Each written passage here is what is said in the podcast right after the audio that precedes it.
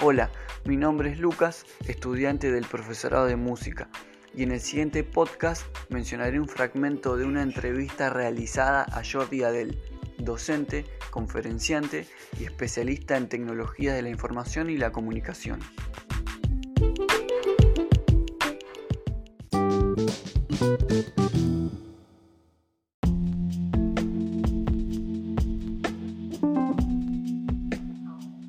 Antes que nada, ¿qué entendemos por tecnología educativa?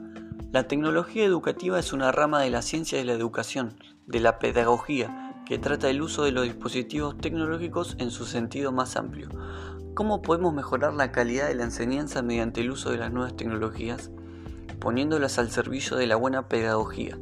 He aprendido que las nuevas tecnologías no hacen bueno o malo a un profesor, ya que éstas, por sí mismas, prácticamente no sirven para nada en las escuelas. ¿Cuál es la mejor forma de integrar las nuevas tecnologías en el aula? La mejor forma de integrarla es que los profesores se autoformen y que entiendan cómo funcionan y qué pueden cambiar con ellas. Lo esencial es que estén convencidos del enriquecimiento que les pueden aportar. Si un profesor considera que lo está haciendo ya está perfecto y que el currículum que tenemos es suficiente para preparar a los niños y a las niñas para esta sociedad, lo normal es que no esté motivado para introducir nuevos elementos para el aprendizaje.